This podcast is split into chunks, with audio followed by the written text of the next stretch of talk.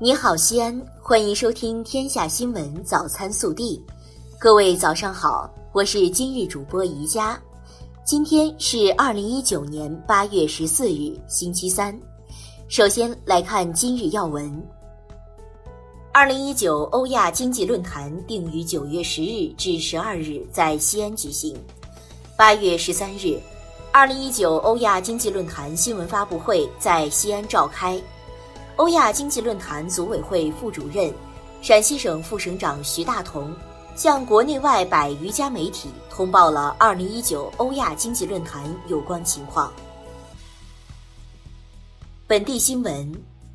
根据省委统一安排，8月7日，省委第一巡视组向西安市委反馈秦岭生态环境保护专项巡视情况。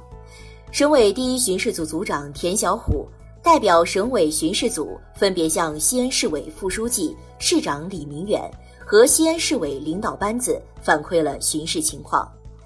省监委委员何备战向李明远传达了省委书记胡和平听取秦岭生态环境保护专项巡视情况综合汇报后的讲话精神。出席巡视西安市情况反馈会议，对抓好巡视整改工作提出要求。副组长王晓东、张文禄出席反馈会议，李明远主持反馈会议，并就做好巡视整改工作做表态讲话。八月七日，我市召开省委秦岭生态环境保护专项巡视反馈意见落实安排部署会，专题安排部署整改落实工作。市人大常委会主任胡润泽出席。市委副书记、市长李明远主持并讲话，市委副书记韩松、市领导石小红、赵敏、卢立群、钟洪江、杨晓东、张林等参加。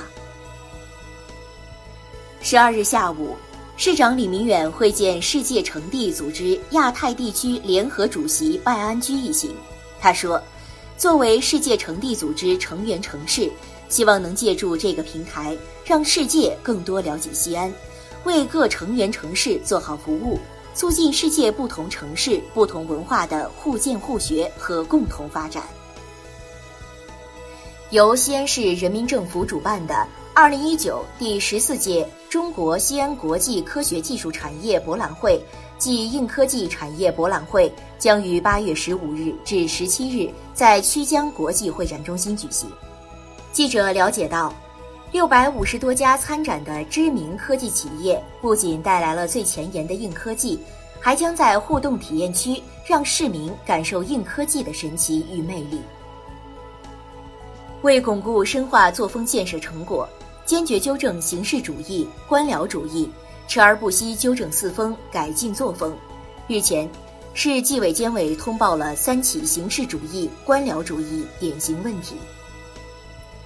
记者昨日从西安市教育考试中心获悉，城六区省级示范高中批次录取结果将于八月十四日十二时公布，城六区考生可登录西安市教育局官网查看录取结果。为进一步方便市民夜间出行，做好公交线路与地铁的接驳工作，满足广大市民的出行需求，市公交五公司决定于八月十五日起对高新二号线。高新四号线二八零路营运时间进行调整。省统计局十三日发布数据显示，上半年，全省七十七个县市实现生产总值四千九百一十八点七零亿元，同比增长百分之三点九，有四十九个县市增速高于全省平均增速，全省县域经济呈现缓中有升发展态势。日前。记者从省财政厅获悉，近期，省财政厅通过多渠道筹措资金三千三百三十五万元，用以支持我省垃圾分类规划编制和国家生活垃圾分类示范城市试点项目建设，推动我省垃圾分类工作高点起步。近日，受早高峰大客流影响，西安地铁三号线部分乘客抢上抢下。导致列车车门无法正常关闭，列车被迫实行越站运行。记者了解到，除了抢上抢下、车门卡滞异物、随意触碰应急装置等行为，都容易造成列车晚点，可能导致越站运行情况发生。国内新闻：十三日晚，中共中央政治局委员、国务院副总理、中美全面经济对话中方牵头人刘鹤应约与美国贸易代表莱特希泽、财政部长姆努钦通话。中方就美方拟于九月一日对中国输美产品加征关税问题进行了严正交涉。香港特区行政长官林郑月娥十三日表示，大规模恶意破坏行为如果持续，可能将香港推向粉身碎骨的深渊。他呼吁社会各界反对暴力，维护法治，待社会恢复平静后，真诚对话，重建和谐。七个香港航空系统工会十三日在香港多家报章发表联合声明，谴责十二日发生在香港国际机场未经批准的示威活动，严重影响其他机场使用者，损害香港的国际形象，并要求示威者停止一切在机场的非法示威活动。记者十三日从应急管理部获悉，截至当日十六时。台风利奇马共造成浙江、上海、江苏、山东、安徽、福建、河北、辽宁、吉林九省市一千二百八十八点四万人受灾，二百零四万人紧急转移安置。国家统计局十三日发布《新中国成立七十周年经济社会发展成就报告》，报告显示，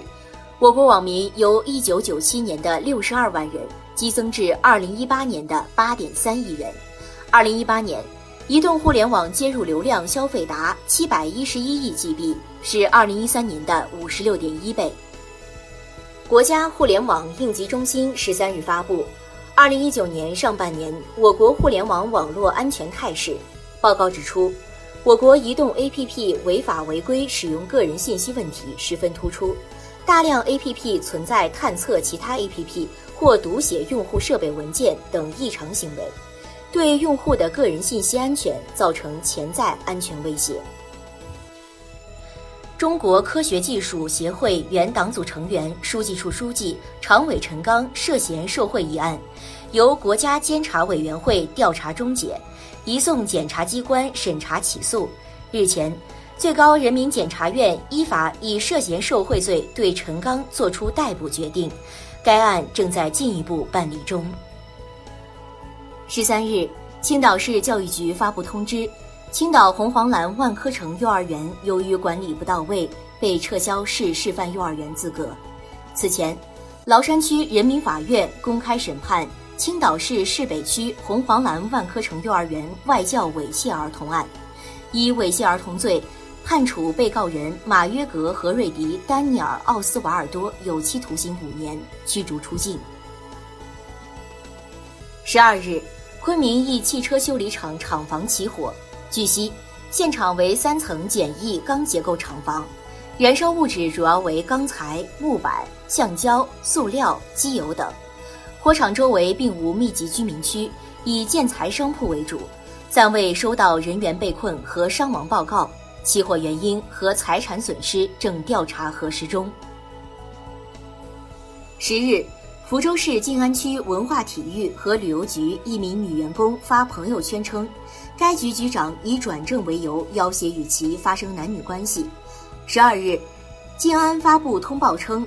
潜规则一事系涉事员工编造，王某已承认是为了个人利益诉求编造了该信息，相关部门将作出进一步处理。暖新闻：从教三十六年的华中科技大学教师杨汉文，已经三十年没评过职称了。近日，杨汉文被确诊为肺癌，可仍惦记着教学。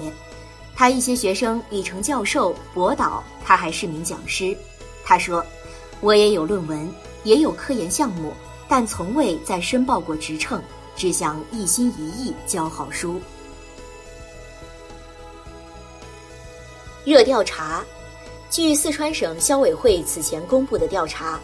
四川省绝大多数市州的乡镇均不同程度存在取件二次收费现象，